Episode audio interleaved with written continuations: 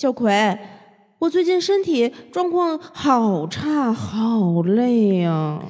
嗯，那你试试早起跑个步，锻炼锻炼，可能会好点儿。哎呦，我已经很累了，怎么可能还有时间，还有体力去跑步呢？那那你不然试试看，看看剧，放松一下，可能就没那么累了，多多睡点儿，体力也就充沛了。可是我根本没有时间看剧呀，工作那么忙，这是占据了我所有的精力。哎呀，那你就试试早点睡呗，先睡好了再说嘛。可我根本睡不好，每天晚上我都觉得自己，哎，我明天早上要不要起床跑个步，然后上一个特别特别早的闹表，然后我又觉得自己起不来，结果真的起不来，醒了也就睡不着了。哎呀，你怎么这么死循环了呢？我看你呀，还是先好好管理一下自己的精力分配吧。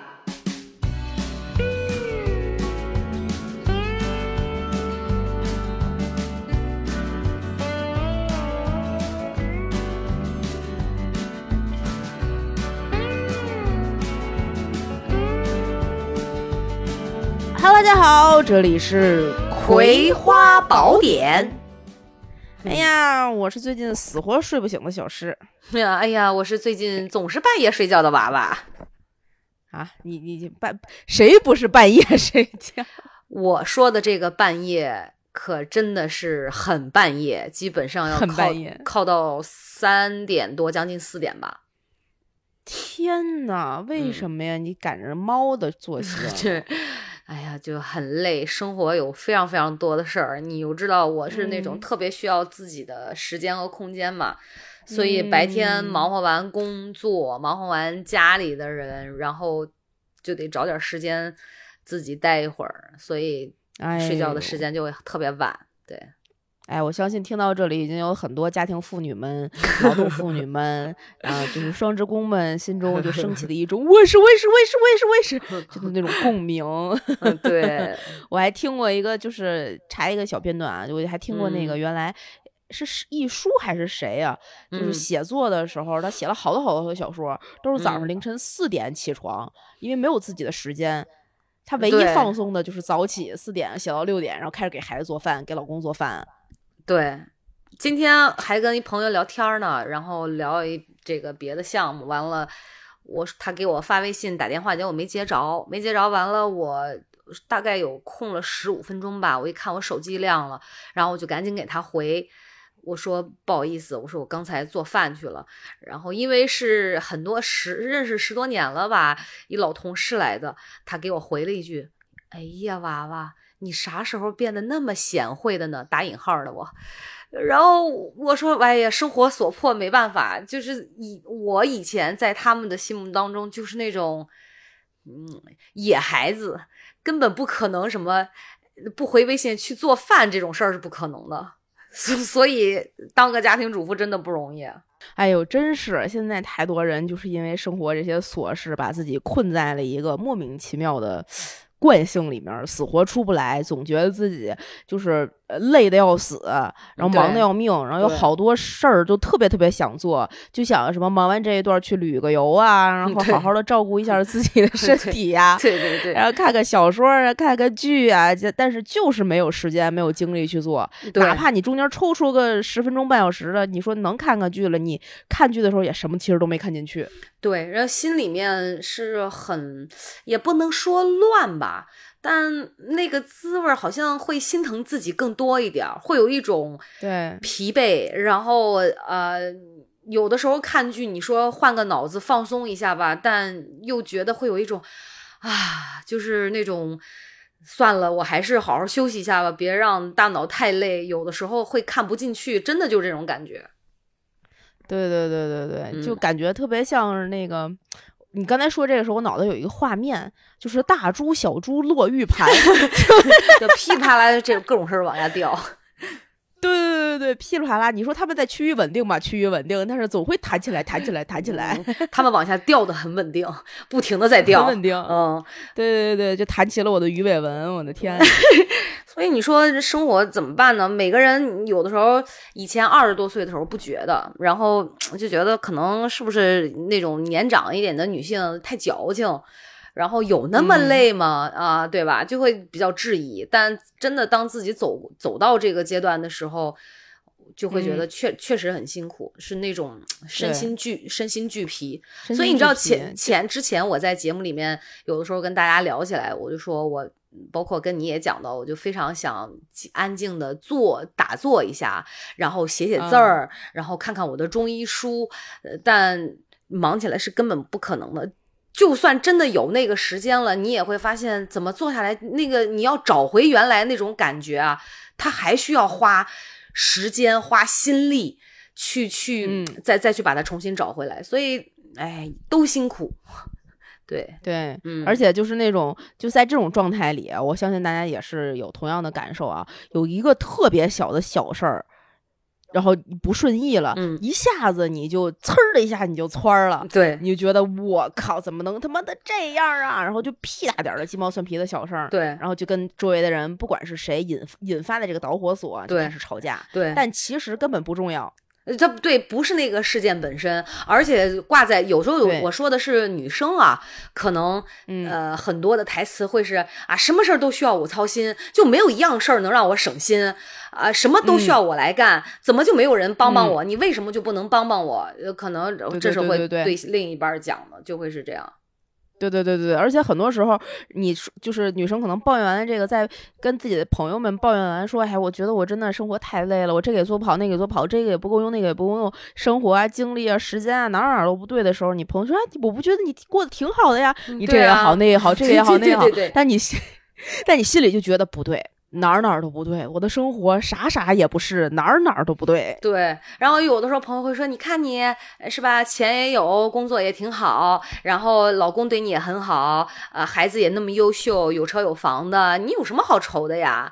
对吧？你这就是矫情。”有的时候也也会得到一些这样的答复。对，听到这里，大家是不是已经就是纷纷拿起了 纸巾擦拭自己的眼角的泪水？哎，就觉得，哎。对，是我是我 说的就是我，没错了。哎，说的就是我。今天我们其实就是用了很长的一个开场的时间，跟大家分享我们最近的这种心境。对，因为我们俩多少，包括身边的朋友，也都处在一种现在这样的心境里面。嗯，然后忽忽然之间，我们就发现。这种共同性呢，是值得大家分享和分析。到底我们怎么能够突破这个怪圈儿，然 后能够让它变得顺一点的？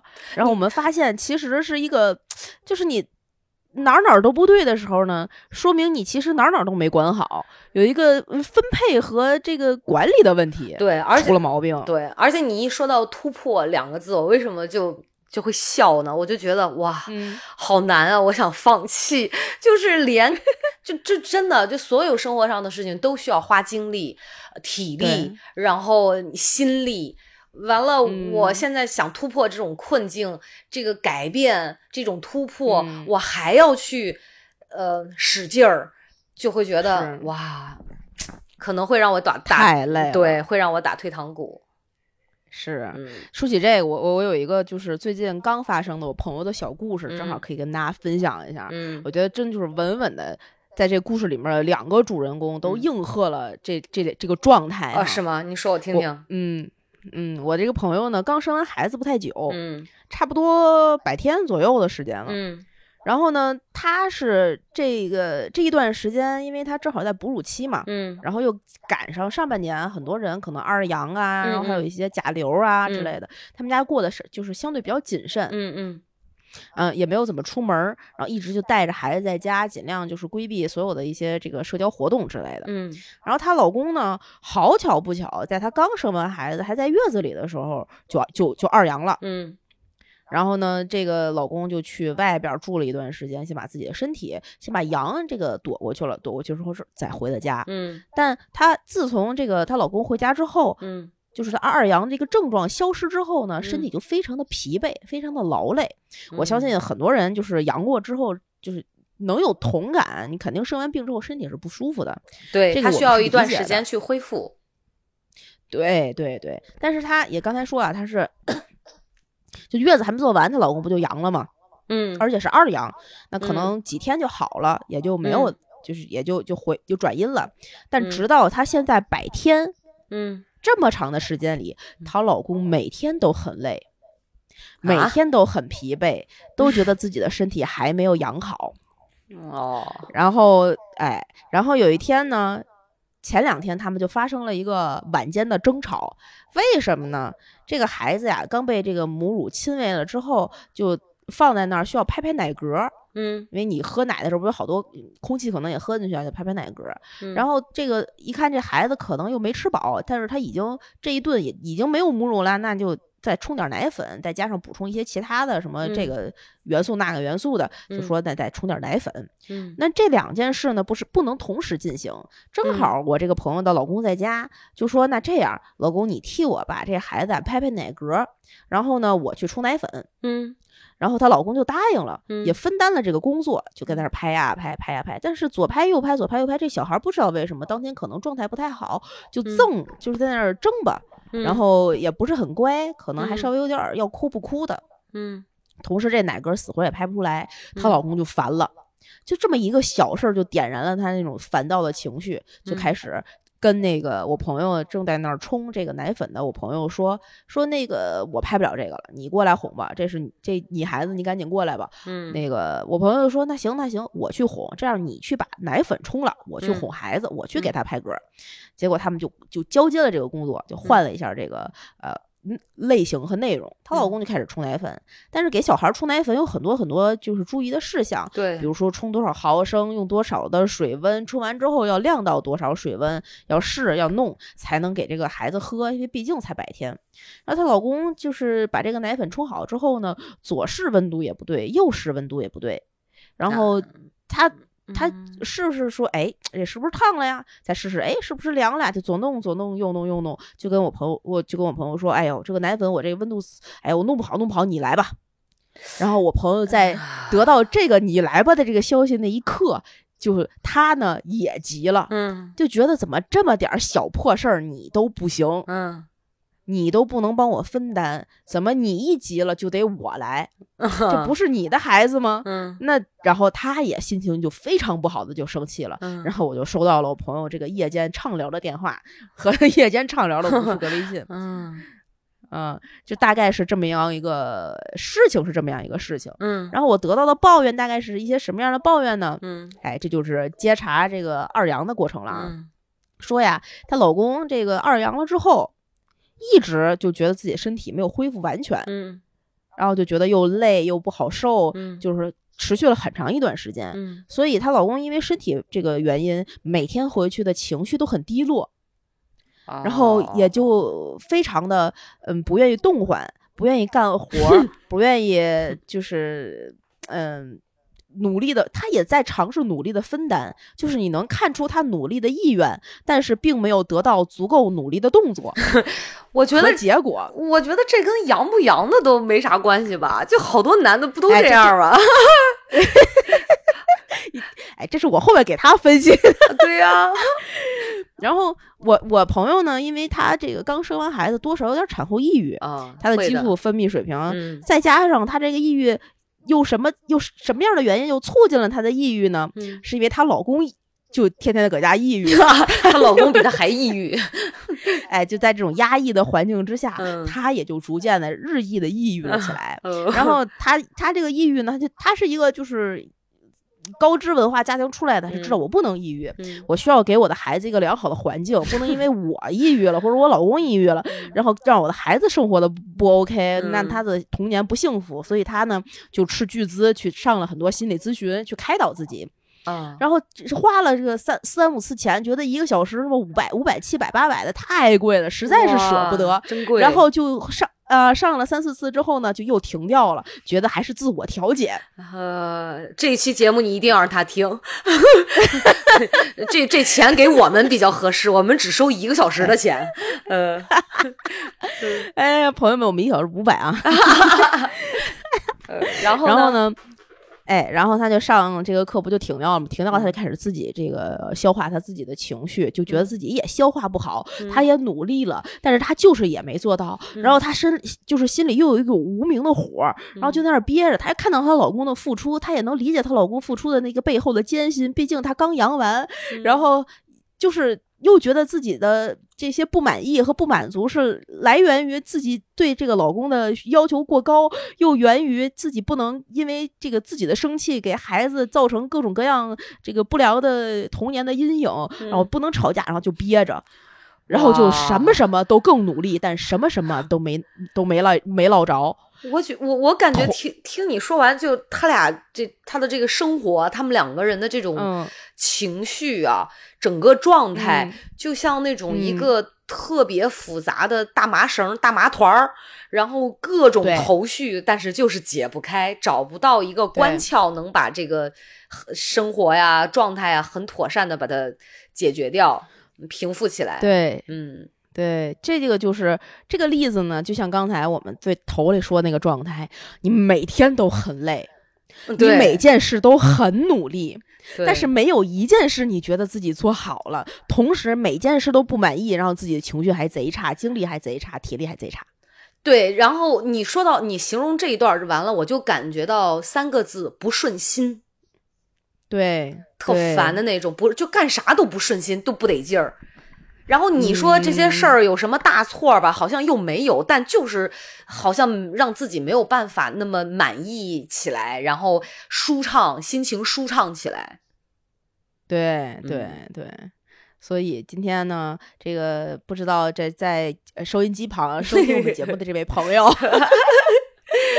要听哦，真的要听哦，要听哦！这期节目很关键哦，专门为你就录制了这样一期定制的节目。我们可真是太爱你了，真是不是？我们定制了这个主题之后，发现突然有你，真的是我们可太爱你。了。然后我我们今天想跟大家分享的是怎么去破解这个，呃，这样的一个困境哈。首先就是我们也是从网上看到了一些这个相类似的。算是困境吧，嗯，就是很累啊，自己精力不够分配啊，之类之类的。对，其实你根源的问题，有可能就是你没有把自己的整个这个人的生活、你的精力、时间、体力、情绪做一个很好的分配。对。这个分配和管理出现了问题。这个俗话说得好，啥都要，啥都要不着，好可怜啊！哎，就是不能既要又要还要，又当又立是不可以的。对，而且我觉得我们讲到生活的很多的细节，一些不如意的事情、不满意的方面，哈，包括个人的这种状态。呃，有的时候跟朋友之间聊天啊，大家就这种抱怨呀，会滔滔不绝。可能女性容易这样，当然也这也是一个减压的手段，但往往我们很难找到这种特别恰当的方式，能够把所有的一切都调配好。因为重点就在于，我觉得说的很多的事情都是症状，它不是根源。对吧？对，所以呢，你不可能说，哎，这个瓢不对，我去解决瓢；然后呢，这个勺不对，我再去解决勺；这个锅不对，我再去解决锅。这都是症状，但不是根源。对，嗯，所以你说不可能说对应一个症状，然后一个办法，那更累。所以解决起来，你就会总有一种感觉，怎么老也解决不完？我那么使劲儿，我那么努力用心的去寻找，呃，对治各种症状的办法，都是收效甚微的，对吧？我觉得是这样，因为没有找到对对对根源所在。是的，是的，是的。就我朋友的那个问题呢，呃，如果我们还用这个例子来讲的话，他其实你我们可以看到，他这个故事里面啊，他有几个地方都是缺失的。第一，他刚生完孩子，他其实体力体能并不是特别好的。这孩子每天晚上三三个小时一次喂奶，他肯定睡不好，他肯定体能上是不行的。嗯。啊，同时呢，因为她的这个荷尔蒙分泌也好，她就是家庭她老公的这个情绪原因也好，她的情绪能量其实也是一个相对比较低的一个状态，就等于说她也没有很高很能能把自己的这个情绪调动起来的能力，她自己也是很荡很抑郁的，对，她的情绪能量也不够好，对，同时呢，这个她面对这些事情麻爪了，她不知道她自己能够从哪儿去解决这个问题。是他的心智上也跟不上他要去解决这些问题的这个呃能力了。对这个所谓的一孕傻傻三年啊，这个 呃是是，对对对，多少有点这个原因，嗯他就只能就是抱怨抱怨，使得他的这个情绪、他的体能可能更不好，嗯就变成了一个恶性的循环。是最后，他整体的这个精神能量都会一点点的萎缩。对对对，是的，对，是，所以我们其实很多时候在说这个人的这个时间精力啊是有限的，只能被分配在就是固定的一些少数的事情上。嗯这个这个我们到底在分配些什么？其实就是刚才我们大家在聊的这个故事里面的呃对应的这几个，一个是你的体能，嗯一个是你的情绪。嗯一个是你的这个心理能量，这个所谓的你说是心智也好，或者嗯是智智就是智能也好，嗯就分配的就其实合理的就是这些，嗯，同时对应的就是你的时间。对，对，有有好有一个特别可爱的例子，就是很多人哈说这个我得早起，嗯。我得要把我的时间分配，嗯。我每天前两个小时干嘛，后两个小时干嘛，中间两个小时干嘛，然后再四个小时干嘛，再怎么样，再把二十四小时切割的好好的，嗯。每一个小时里面都把事儿安排的满满的。嗯。同时也把休息时间也安排进去了，他他就是过得不够高效，嗯，不够舒心，嗯不够舒畅，是因为他只分配了时间。对，光从就光逮着时间去下手，然后做各种的行程安排、日程安排，然后这样那样的，我但忽略了最本质的，就是我认为的是个人的能量、个体的能量问题。对，嗯，就燃料不够了，其实其实燃料是不够的。对嗯，对，没错。但我觉得其实像除了你刚才说的这三个方面，呃，精神能量其实也挺重要的，嗯对吧？嗯嗯，就是它是一个汇总的，嗯，你到底有多少意识能够意识到自己有这个问题嘛？就是嗯这个精神能量，它可能不像体能这么直接，就能直接的，我们就能理解到到底是什么。嗯，但是我觉得这四个方面，就是你说的前面这个，我觉得顺序首先应该放在第一位的就是身体能量，就是这个体能，嗯，这是重中之重。就像咱们以前就是中国有句老话，有一俗话说，这个身体是最大的本钱嘛，它是一。对对对对啊，对吧？后面你想要的所有的东西，什么钱呀、名誉啊、事业啊等等，都是零，没有前面身体这个好的身体作为一，后边嗯，零再多也是没有意义的。对对对对对，所以我给我这个朋友提的第一个建议呢，就是我希望他能够出去走走，嗯，因为这个人的这个体能啊，不是光靠睡觉，对，你可能就是在这个环境里面，你在消耗你自己身体的能量的同时，你换另外一个环境，你去吸收一下日月精华，啊，对，晒晒太阳，对对，你的体能自然而然就会恢复。然后你去锻炼一下自己，多走一走，你的肌肉力量就得到了恢复，嗯你的心肺功能就随之上来了。嗯你越歇着越累，越累越歇着，这是一个嗯恶性循环。嗯，就是所以我给没错，没错，没错，不是，我是想表达这个认同，我我觉得是这样，而且不同的人群啊，就是他这个恢复体能的方式肯定也都是不一样的，呃，嗯平时不咋锻炼的，其实反而适当的要去锻炼一下，然后包括脑力劳动，他脑力。我们现在很多白领啊，就平时白天费脑子比较多，也并不是说周末就躺着是恢复这个能量，不是这样的。这个体能反而要进行一些适当的肌肉放松啊，然后这个肌含这个肌肉量的增加呀，换一种嗯方式。所以我特别认同你说的，出去对于你这个朋友来讲，应该适当的出去走一走、溜达溜达，呼吸呼吸新鲜的空气，然后让这个嗯血液里面这个细胞的含氧量、心肺功能啊，就是都上去一点脑供血足足一点儿。另外再加上好好吃饭、好好休息，慢慢慢慢需要时间，然后这样不停的去去调整，这个体能肯定会对对对上得来，对吧？对对对对对，而且就是，嗯，脱离开这个故事啊，我我觉得大家有这种类型的困扰的人，肯定都会得到类似的这种意见或者建议，就说嗯你哎，你歇着歇着，你休息休息，多睡睡觉，多干嘛干嘛的。那我特别想给大家建议，就是比如说你。最近真的特别累了，你现在这个死循环里面你出不来了，你就放下所有的事情都放下，你都不想，就给自己半个小时的时间或者一个小时的时间，你出门跑跑步，嗯跑步是每一个人都可以做到的。你不用特别快，甚至不用一双好鞋、好裤，一不用一条真的什么跑步的短裤什么的，嗯你就是一双普通的运动鞋，只要不不伤着你自己，用任何的速度在附近的这个小公园儿或者是街边儿去跑跑步。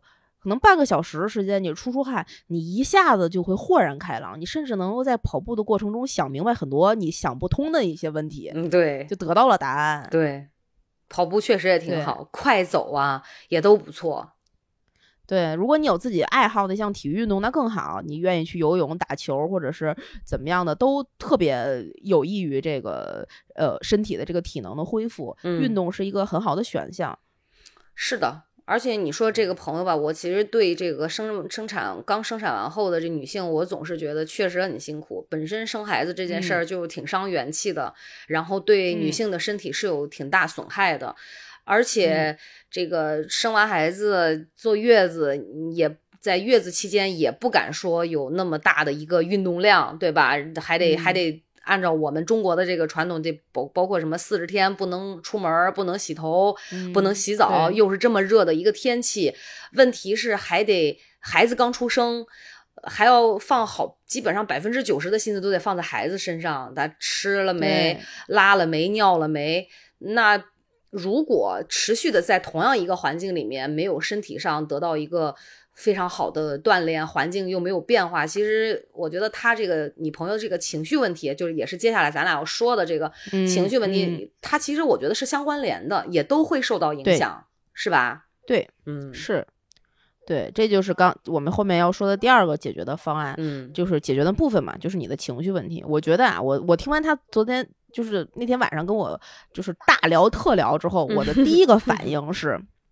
我说你丫怎么没提早跟我说呢？你都憋炸了，你才告诉我你现在这样，你早干嘛去了，对吧？对，身边有一个人去时时刻刻去分享或者是分担你的情绪上面的一些问题，是非常非常非常重要的。是是，确实，对，有的时候我们上次也就是也录过，就是情绪的流动，或者自己去自己的这个人格稳定，能让你自己的这个情绪流动起来的一个呃一期节目。但同时，这个情绪的流动，你的进水和出水，它是有方向、有流向、有有规则、有变化的，嗯还是需要一些你社会的身边的这些网络支持。你有什么今天的不开心？为什么说这不开心跟大家说一说，聊一聊，开不开心就减半了？但是这很重要的呀。对，而且我个人我自己的方法，就以前我发现这个表达会帮助我这个情绪上稍微平和下来一点儿，但是嗯最终对于我个人最有效的一个办法就是打坐。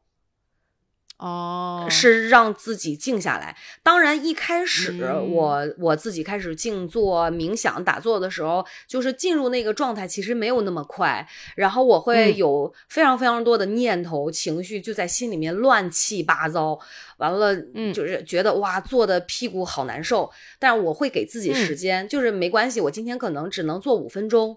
那我嗯。上午五分钟，我下午可以再来五分钟，我再跟自己嗯。讲，还能不能再坚持一下，然后尽量的嗯。会放松呼吸，用腹式呼吸、把呼吸放慢，嗯然后慢慢嗯。慢慢我就发现，哎，我能做的时间越来越长，会去冥想。有的时候我冥想不太借助一些音乐，我就会想象，比如说自己在这种绿嗯绿的草地上，然后呃微风和煦，阳光明媚，暖暖的洒在身上，就是想象头顶上有金光洒下来这样的，就觉得自己像呃由内而外得到了净化，就慢慢慢慢的，哎呃，我就觉得哎，好像嗯。就离开那个座位之后，在应对生活里的很多事情，比之前能静得下来了。所以我妈，呃，嗯这几年就跟我说，他说：“哎，闺女，我也不知道，呃，你是长大了是年龄的关系还是怎么样？就妈妈就觉得你比之前要成熟稳重的多，就遇到事情嗯。不会是那么点、点点火就炸，不会是这样了。所以 对，所以我觉得，呃，这个冥想也给了我冥想和这种腹式呼吸，也帮助我嗯。这个心态上会有一些挺好的调整。这种是其实潜移默化的，并不是说啊，我嗯。为了自己有一个好的心态，我说哦要积极要积极，我每天这样自己在心里给自己打气，还不是这种硬、硬要求，它就是自然而然会有一个向好的变化，一个趋势。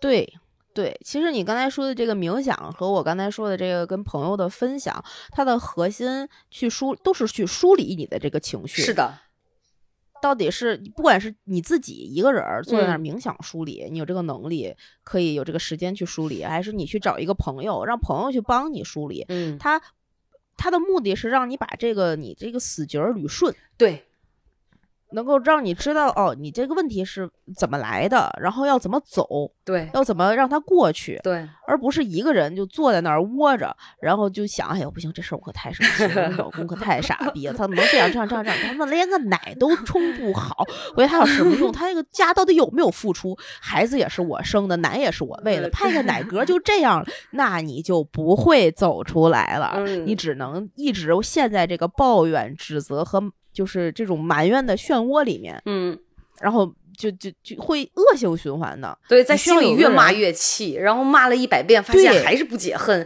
越自己越想越生气。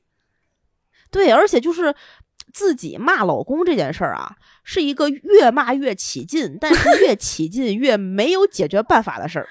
对，而且你有没有发现，你在心里面骂完了他，就是自己会觉得很痛快。完了，呃，但是你看到他的时候，就会人家可能坐安安静静的坐在那儿，啥事也没有，就怎么看他怎么讨厌。啊，对对对对有没有这种？就是就没办法，反正我有的时候会是这样的。因为你的那个心，你心里的那个情绪停留在骂他，对，指责他，抱怨他，对，然后你就没有一个出口儿把你的这个情绪散出去，嗯，就停在你还你要是真的就能骂他一顿，你们俩吵一架，可能这个情绪就过去了。对，但很多时候，这个情绪过不去，就是你停在自己心里骂他，因为你吵架有可能输了，有可能回想我这句这句要输了，要输了更生气，对，还得还得指责对方，你怎么这么能强词夺理？啊，对对对对对对对，黑的都被你说成白的，呃，对，会是这样。所以，我跟石宝刚才说的这两种方式，一个是跟好朋友倾诉，对吧？然后一个是选择自己。呃，做打坐呀，呼练这种呼吸去放松，嗯其实都是让情绪有一个很好的出口流动起来。然后一个是嗯动态的，一个是相对来讲偏静态一点的。但是无论是哪一种方式，只要我觉得大家个人去评估吧，根据自己不同的嗯情况，我觉得嗯都会是嗯有一些帮助的。是的，是的，是的能够嗯让你换一个视角去看待这个呃这个事情嘛。对，而且我以前其实就是那种怎么讲，呃，得理不饶人，无理占三分。就就是老吴经常会说，哎呀，你怎么那么能抱怨？我之前我也在节目里讲过，我就觉得啊，是，对我就觉得啊，我我这是在抱怨吗？我我都没有分清楚，就是总会有非常多的这种情绪，负面情绪。和语言嗯去、去抒发出嗯来。以前觉得啊不知嗯道，当我开始意识到的时候，我才明白老吴跟我讲的那句话，就是你的情绪已经严重的影响到我了。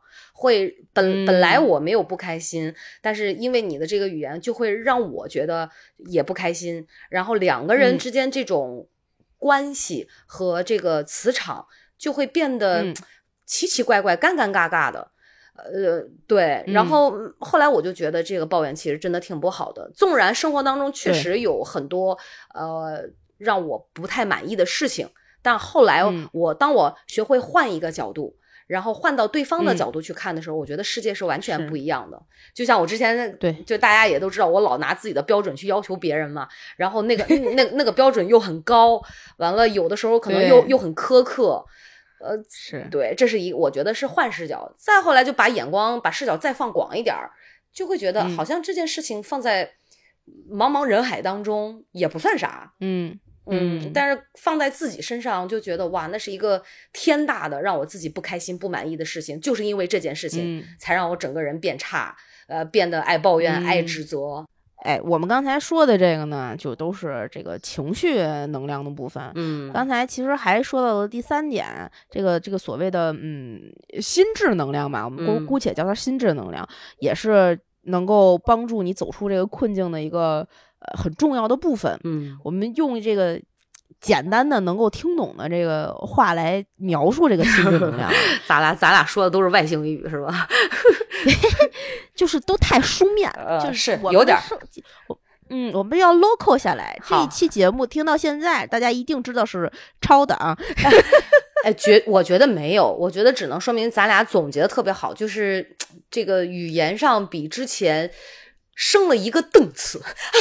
啊，好好好好，哎，借鉴了很多档次。对对啊，你接着说第三点吧。接着说，呃这第三点，这个心智能量，如果说这个用一个比较浅显易懂的概念来跟大家描述呢，叫做一心一意，嗯一心不多用。嗯，这这不书面吗？哎，我，哎，不再再用一个更浅显的例子，就有一天，比如说小葵我 嗯坐在电脑面前，小葵你坐在电脑面前，然后你就准备打开一一个 Excel，今天我要做的是项目结算，嗯然后你就开始噼啪噼啪噼啪，刚打到第三行，项目成本冒号的时候，就叮了叮一个微信，哎，小葵。中午饭是多少钱来着？啪啪啪，五块，然后发起了催收款。嗯然后挪回自己的 Excel，项目结算冒号，哎，刚才是多少钱来着？哎，然后就看你那个微信上叮了铃，哎呦，小辉赶紧赶紧赶紧赶紧，那个我这个图没有办法了，你赶紧帮我再重新做一个。嗯然后你啪又打开那张图，打开那张图开始弄弄弄弄弄弄弄弄，弄到一半之后又来了一个电话，接起来是你爸说，哎呦，你什么时候回家呀？塞，哇，你回刚回完刚聊了两句，没有说什么太多的这个要义的时候，嗯你这个手机的另外的微信电话响了，说，哎，三点半那个会你怎么你人呢？你怎么还没参加呀？然后等到三点半这会议开到四点结束了之后，你领了一堆的任务，坐在这个电脑这个空白的一个 Excel 表之前，这个五点要交的项目结算，哎一头雾水。这我听你说完，我真的听了我都麻痒的慌，这可太忙的了，感觉一一部小说都出来了。但这就是人们日日常的生活呀。对你说到这个举例子啊，举的这个例子，嗯我其实就嗯一下子就想到我自己，我是一直自诩能够比较擅长同时处理多任务的人。当然啊，这个、这个多任务不仅仅是说工作。然后嗯可能同时，比如说做着饭，然后同时回着工作的微信，你懂大概大家里大概去猜那个整个的感觉哈，就同时会处理嗯很多事情，而且前后接的比较嗯紧。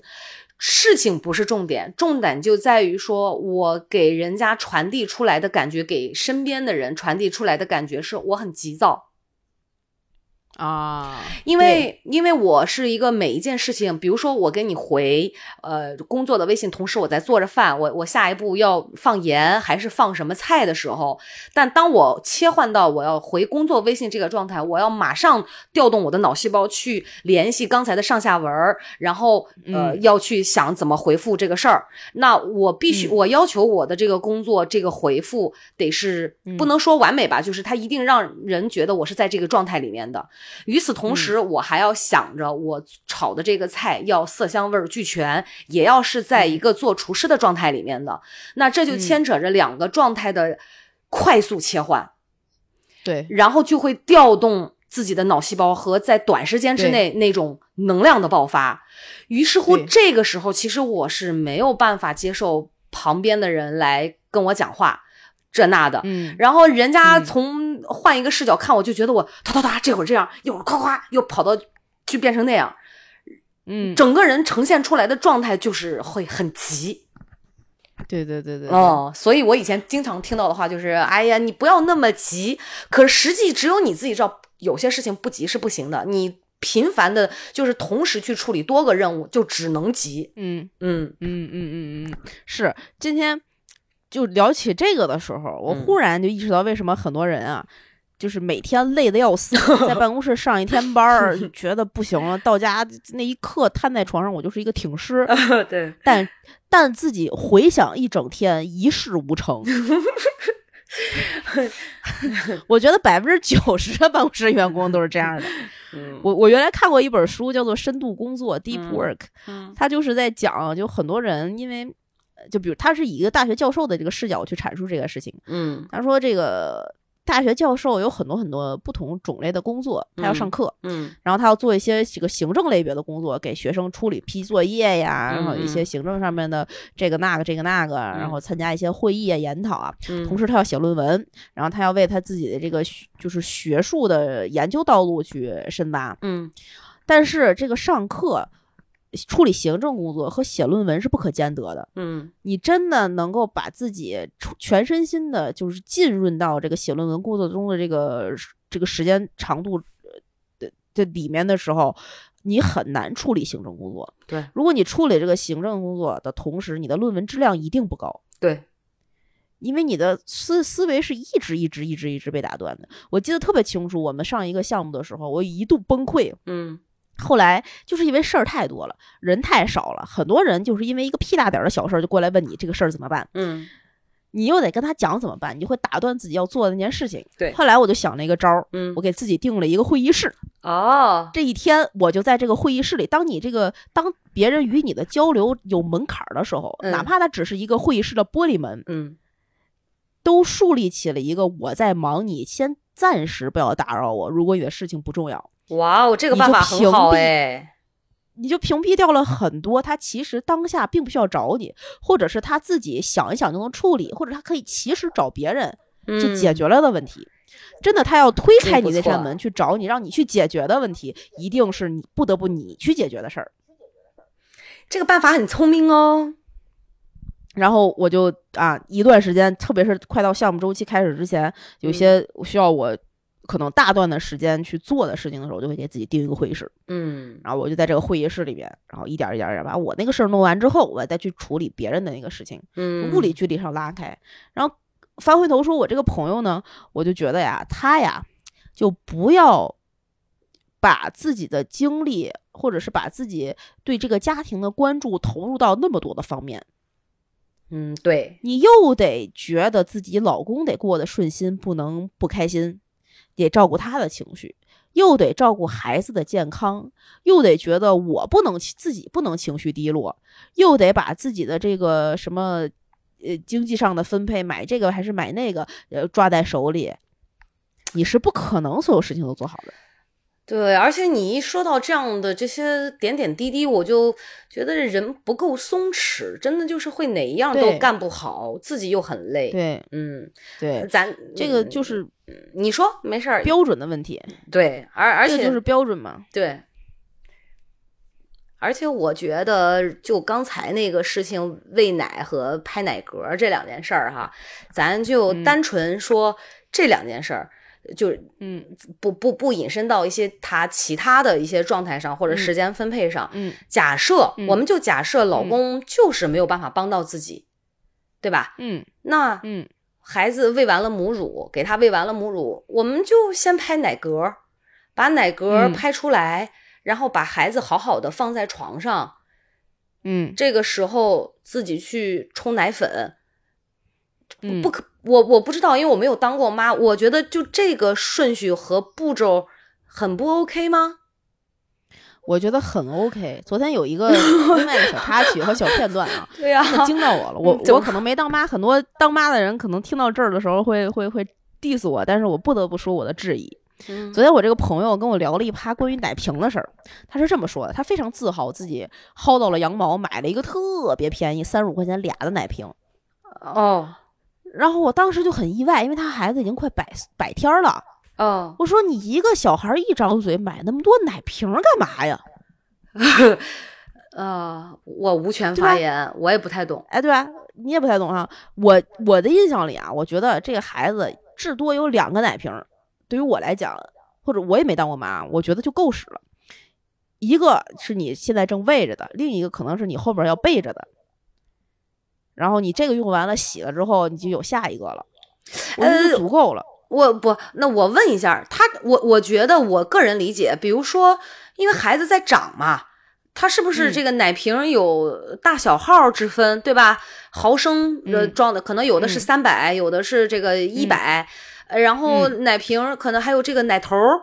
对吧？他有的宝宝可能呃一一百天跟两百天那个嘴巴嗯人在长嘛，嘴巴大小不一样，嗯完了嗯是不是含的奶头长短、大小这嗯个都不一样？但它是不是可以替换奶头啊、奶嘴儿啊？不是奶头？我 我一我一开始也是这么觉得的，但后来我问他我为什么你要买这么多？你是就前后备着吗？他说不是，就是这个娃现在当下有四个奶瓶可以用，我就很意外。然后他给我一个个解释，哇哦，他给我他他跟我说，首先他已经是很节省奶瓶的了，人家别的家的孩子有好多那种是一排各种各样的，一排奶瓶可以用。我说为什么呀？为什么呀？我们成年人买杯子已经是毛病了，给 孩子买奶瓶也这样吗？也要这样吗？然后他跟我说是这样的，他说这个一个首先你喝母乳喝不够的话呢，就需要喂点奶。嗯你就非要喂奶瓶儿，那你这个一个奶瓶儿，有的时候你没母乳了，或者是还没赶上的时候，可能这一一整顿都要喝奶粉。那你第一瓶儿肯定是要用的，第二瓶儿呢是第一瓶儿如果没喝饱备着的，就等于说可能要喝这这一孩子要喝一瓶半。说到这儿，我都是能理解的啊，我我也都觉得没有问题。哦，好吧，那那我把我的疑问收起来，然后呢？嗯，然后呢，有的时候这第一个、第二个都用完了，没来得及洗，就可以用到第三个或者是第四个。有的孩子因为奶嘴的这个形状不一样，喜欢吃 A 款的，不喜欢吃 B 款的。A 款的吃的慢，B 款的吃的快。有的 B 款的可能就就就可能这个耐用性又不太好，或怎么样的，就会逐渐逐渐研发到 C 款的、D 款的，好啊看的、好握的、好抓的、健康的、不健康的、耐热的、耐冷的，就一大堆。不是这个没来得及洗是什么梗啊？就是这个孩子两顿奶之间，连个洗杯子的一分钟、一两分钟都不行，你就是连蒸加煮，我没懂这个没懂，嗯嗯，不不了解。我我也我也我也不了解，但哎是就是超出了我的认知，你知道吗？哦，好，那那说一个小插曲，就不这不算是题外话，就是这个关于宝宝这块的衍生啊。前前一阵子，我姐跟我讲，她说，哎，她说妹啊，我那个因为我外甥女儿已经快七岁了嘛，她说，呃，我有非常多孩子的这种小衣服，有的是小孩子穿过的，有的是没穿过的。完了呢，我说啥意思啊？他说你要不？你要要的话，我就给你寄过去。嗯我一听眼睛就亮了，嗯我说好啊好啊，你给我寄来吧。然后嗯我另外我就说给另外朋友，我们朋友说说你这是怀上了，我说没有啊，嗯。就放着呗，因为我姐也是那样问我嘛，我说就嗯。就就就收呗，反正小宝宝的衣服，小宝宝长得又快，我都没看，我没，他就只是给我发了一个打包好的照片儿，然后他就给我叫了一个闪送寄来了。结果到了家门口，我发现不只有衣服，还有一小孩的洗澡盆儿，呃，连连洗澡盆儿都给我寄来了。然后我就觉得、哇，太好了！我跟老吴说，我们又可以省下好多钱了。然后我一直我一直的概念就是，因为现在其实小孩的衣服也很贵，然后我就觉得宝宝长得又很快，然后他有的时候可能两三岁、三四岁。吃饭又不利索，哩哩啦啦，嗯你可能就得每天给他洗。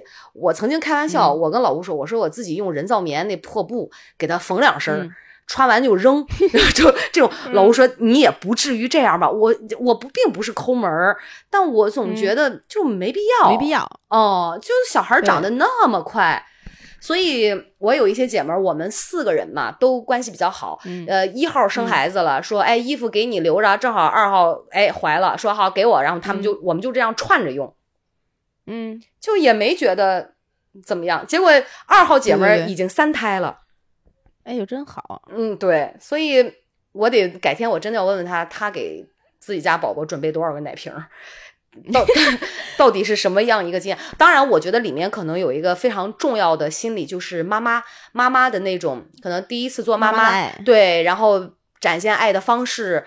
虽然宝宝感受不到特别大的一个愉悦，但是妈妈觉得我愉悦就够了，就我不不需要孩子多愉悦，对对对对但至少我很愉悦，对吧？嗯，不，但这样，啊对这个这个愉悦呀是一方面，同时它占据你非常大的心心力去采购、去挑选、去比较。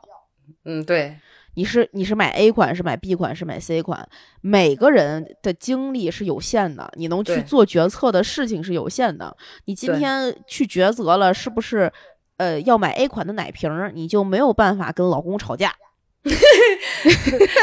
然后不确切的，你应该这么说：我今天买了 A 款的呃奶瓶儿，我已经买了第十个了，我很有可能因为这件事儿跟老公一说，老公要跟我吵架，对吧？哎，嗯也有这个可能。我我觉得可能性比较大。对，我是觉得吧，就每个人都可能希望自己当一个特别好的好妈妈。嗯，是，嗯，我能理解，我真的能理解。但我真的觉得很多事情就放过自己，因为我们小的时候也是这么长起来的。我们小的时候，世界的奶瓶就是一样的。你有几个啊？我相信，我我不知道，我可能有俩吧，就撑死有俩吧，我觉得嗯也就差不多了。那嗯咱们这一这个小的时候哪会有什么就这么多各种各样的，都差不多长得。嗯，我觉得如果大家要比比谁的婴儿时期比较惨的话，我可能应该嗯会排前三吧，因为我是？不吃拿勺吃？不是，我是不吃奶糊的，嗯，所以不吃奶糊是什么东西？奶瓶儿，哦，我们青岛话叫奶糊。青青岛话，我妈我我妈会说，哎呀，你小时候不吃奶糊，它是个糊嘛，就是奶糊嘛。哦，我因为我只我哦我是只认奶头，就是人的人类的、哦人类的乳头儿，对一一概这种橡胶制品就塞到我嘴里是没有用的，所以我经常性的吃不饱，然后呃经常性的起夜，于是乎在我的婴儿时期，嗯我也会经常性的嗯挨揍。对，所以导致我妈的奶水，因为她可能坐月子前奶水就就是生气嘛，然后奶水就不好，嗯呃，嗯老是孩子就会吃不饱。我十个月，嗯我妈说不到十个月就要开始吃人饭，大人的饭，嗯，可能嗯那个时候哪有什么辅食啊，就是什么米糊米糊糊啊，又不是那时候啊兴、都熬烂一点儿。对，然后腥老人把饭嚼碎了填你嘴里，其实很不卫生，啊，对对对，对吧？完了就那样吃。但是你想，一个不到十个月的小孩儿，他怎么会吃呢？那我不吃。然后，于是乎，我妈说好不吃，不吃往后靠边儿，我先吃。于是我又会因为这个嗯挨一顿揍，所以也这样长大了，就是也也没啥，对身身体也蛮好哦。咱咱不知道为啥现在的孩子就特特别特别的珍贵，我也对呀，这个是我的一个迷思吧，我确实不知道。这也是我的迷思，我真的不能理解为什么就是。有这么多东西，就是这个东西我喜欢，所以我给他买，我是能理解的。嗯 这个东西我觉得他需要，所以我给他买了好多个，我是不能认我是不能理解的。呃，问题他又没有跟我表达他需要。对，就是我觉得他需要，就是在我眼里，所有的婴儿纸尿布是一样的。哦，那这个应该是不一样吧？我跟你说，就像咱俩现在这种反动言论啊，会被会被宝妈们给骂死，你知道吗？是吧？对，人会觉得你根本就不了解情况。我我我没有买过，确实不了解，我确实不了啊、解。我我没有买过纸尿裤，但我觉得纸尿裤应该是不一样的。比如说无透气性啊，呃，这个、嗯呃这个嗯含水就是这个吸水量啊，我我这样，我更正一下啊，啊我更正一下我的说法，所有在超市里面在货架上价格差不多、人手可以够到的那些纸尿裤，哦哦哦都是在我眼里都是一样的。哦哦哦哦，这这这这么表达准确多了，对，就是就像我们出去出门买卫生巾，嗯，你可能只是个人喜好 A、B、C 的，可能比护舒宝的好用，但他们有什么核心的不同呢？你真的有一天没带卫生巾，是是不是你随便找一个姑娘借一个是什么就用什么，嗯是的，对，没错，也不会有任何问题呀、对，所以嘛，所以我真的就觉得像奶瓶这种没有什么。对，所以我们咱俩这说了这么多，还是一个就是心智上啊，心智能量的问题，对对，不要再过多这种其实可以砍掉的、节省精力的事情上，过多的去耗费自己的能、心心智能量，然后去花脑细胞去研究这个。那在一些特殊的阶段和时期，我们只能紧着。就是比较重要的、比较着急的嗯事情，先去解决。嗯就我觉得还是要学会嗯做一个排序和筛选，对吧？这个是最重要的。对对对对嗯，要不然你不可能跟每件事儿都较劲，那确实太累了。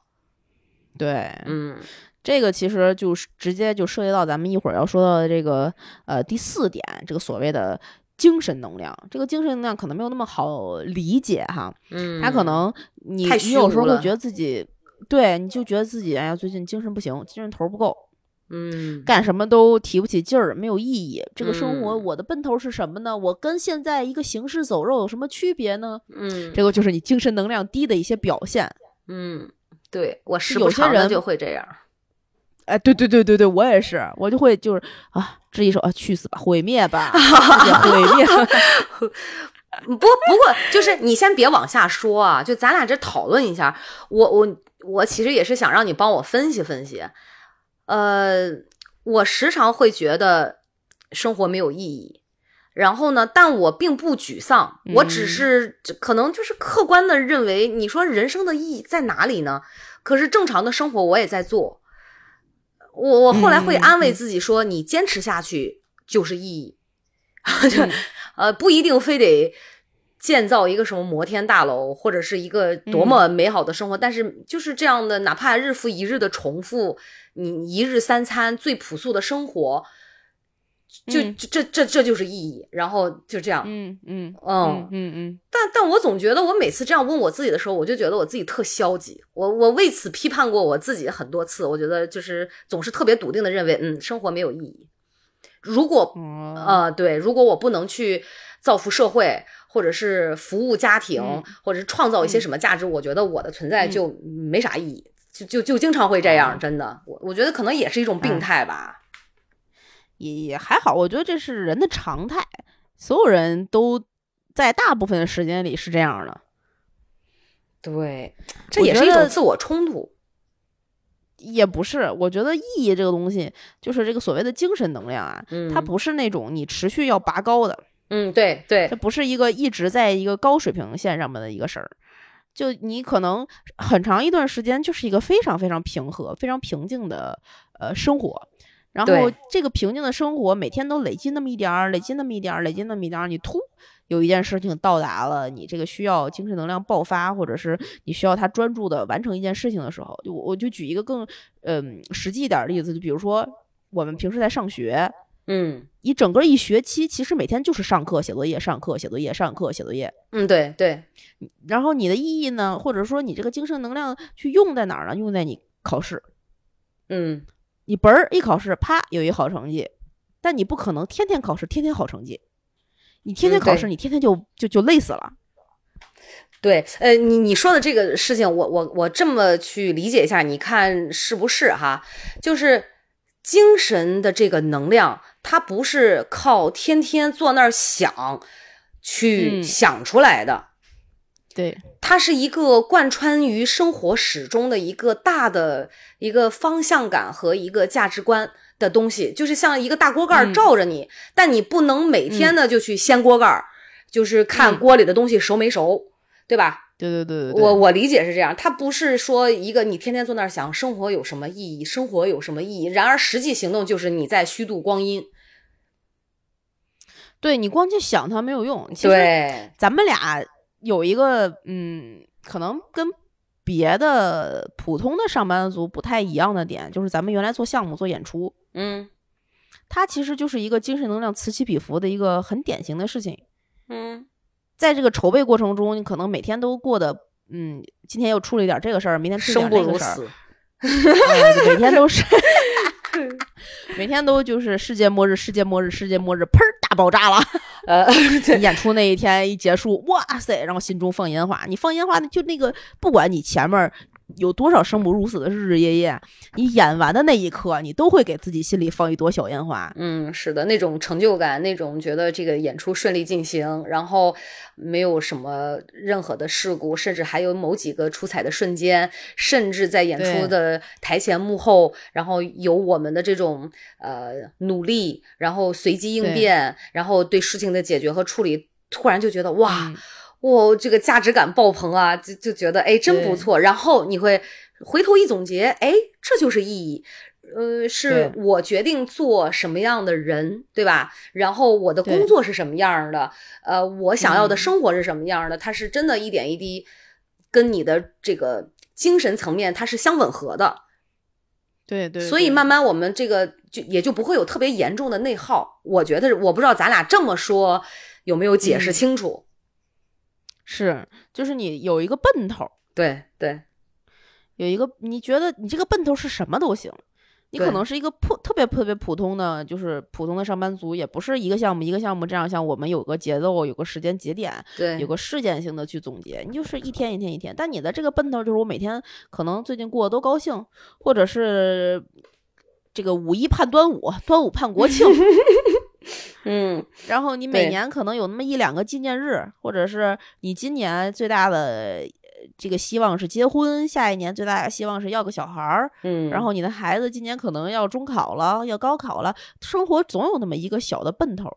这个奔头儿就是你的这个精神能量，对你剩下的其他的东西可以围着这个东西，以它为核心去做，这可能是小小的这个普世的这个一方面。嗯另外的可能更高更高一点儿的，如果你有宗教信仰，或者是有一些其他更高层次的追求的话，你比如说我就需希望自己的这个呃是一个善良的人，嗯。那你可能每天去做一些跟善相关的事情。嗯。可能你是一个有的人有的人是个佛教徒，我每天要这个有多少修行，多少功课，嗯。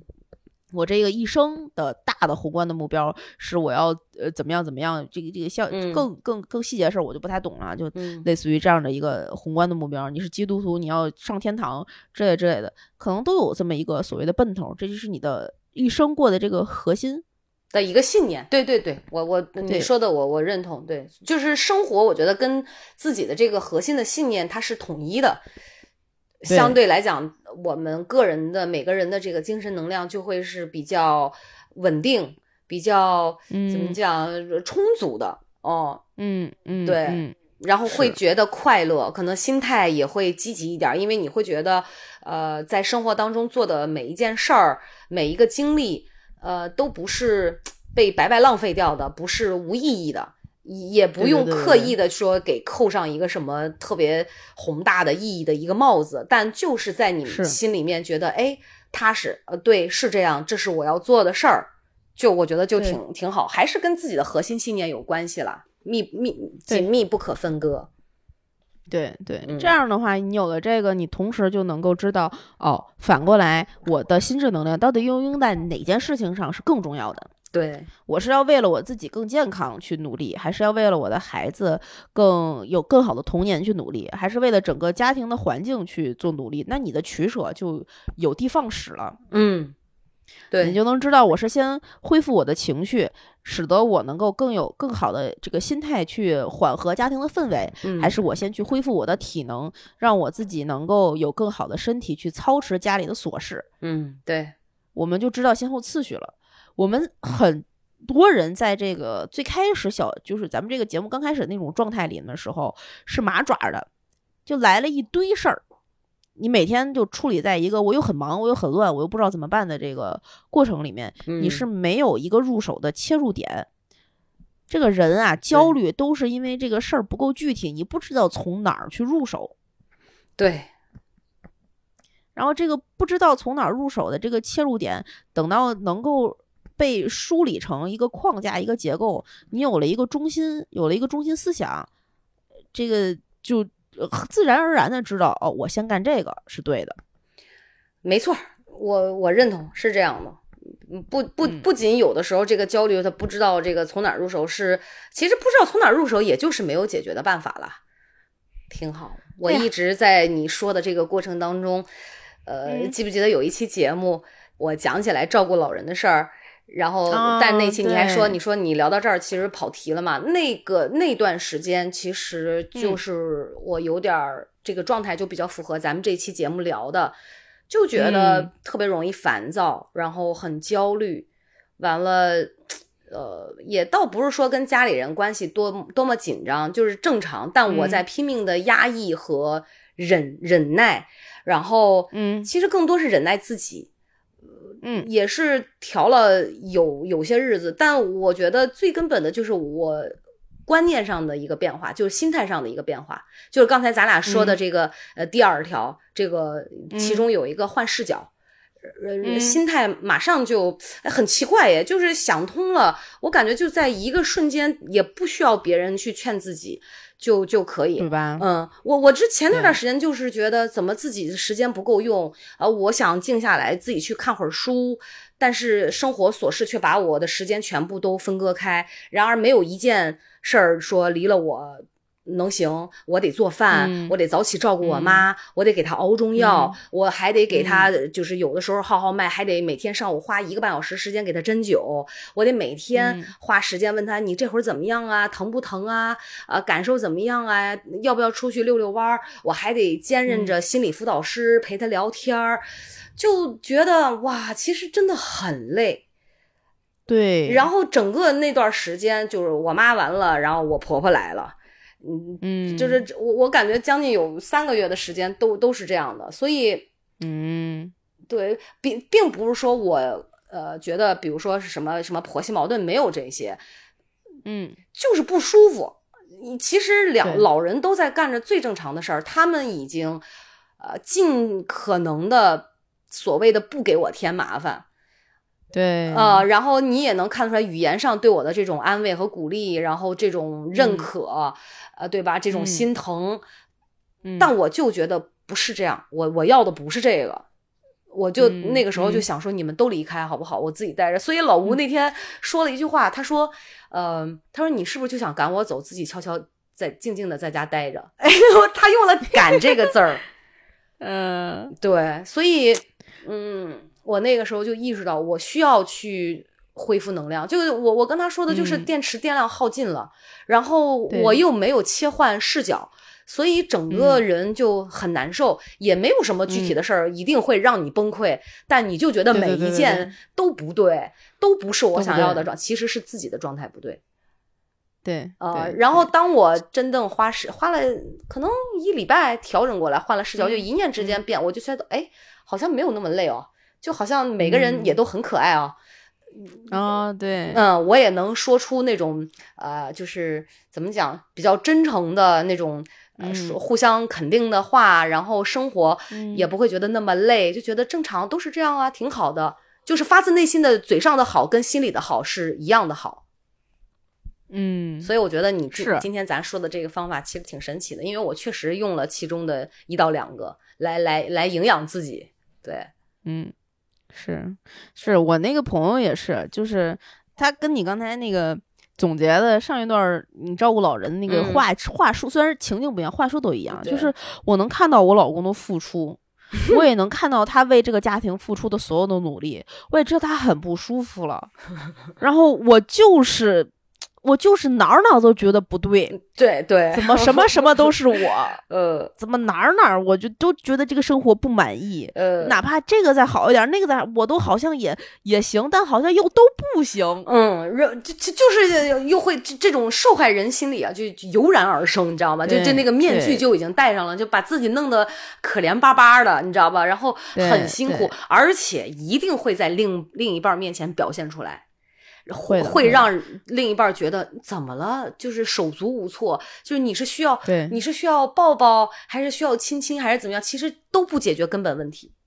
不解决。嗯然后我这个朋友今天自己去了，就是自己下楼出去玩了。嗯他去了家附近的商场，嗯然后去逛了逛商店，嗯试了试衣服，嗯也不一定真的买了，嗯就随便逛一逛。嗯然后心情就巨好，给我拍照片儿看，哎，你看这个这个还挺好穿的，那个呃牌子还不错呀。呃我家附近又多了什么店啊什么店，然后看能看到他给我分享一些什么小红书的傻逼小猪的视频啊 之类之类的，嗯就很多很可爱的这些，然后你就觉得哎，他好像走出来了，嗯，就慢慢来嘛物理上也，对他物理上走出来那一刻，他心境可能就走出来了。对，嗯，所以我觉得每个人的生活，呃，对于我们普通人来讲，每个人之间并不会有什么巨大的一个反差或者是不同。嗯大家都是正常的在吃喝拉撒睡，对吧？然后围绕这些锅碗瓢盆儿，呃，过围绕着孩老人、孩子、自己的另一半儿，不管是男方还是女方，都会有不同程度的侧重，就是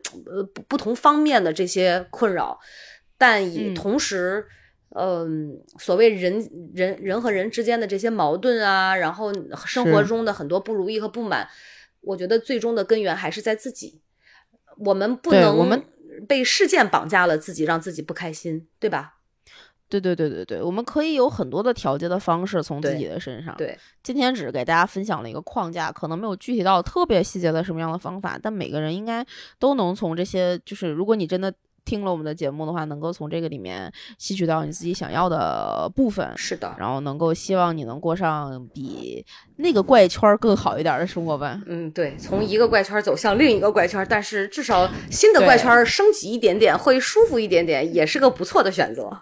嗯啊啊哈，五环，一比四环多一环，呃，哎，套圈儿圈是一个圈儿，好吧。这期节目我们讲了很多跟这个呃精力分配或者是能量分配相关的话题，也给了大家一些意见建议。从一个小事可能分享了一个生活中的非常小的点，也希望大家能够从这些小的细节里面感受自己的生活，然后能够感受自己需要呃汲取的那部分能量。可以关注《葵花宝典》Good to Know 的微信、微博账号，在各大音频平台上面订阅我们的节目，给我们点赞、打赏、评论、进群、加主播 i n g f r e e in free，他就会拉你成为我们真正这个空中上的闺蜜啦。我们就可以一起在群里看看你们家孩子到底有几个男生啊？好吧，这期节目录到这里，跟大家说拜拜，拜拜，拜拜。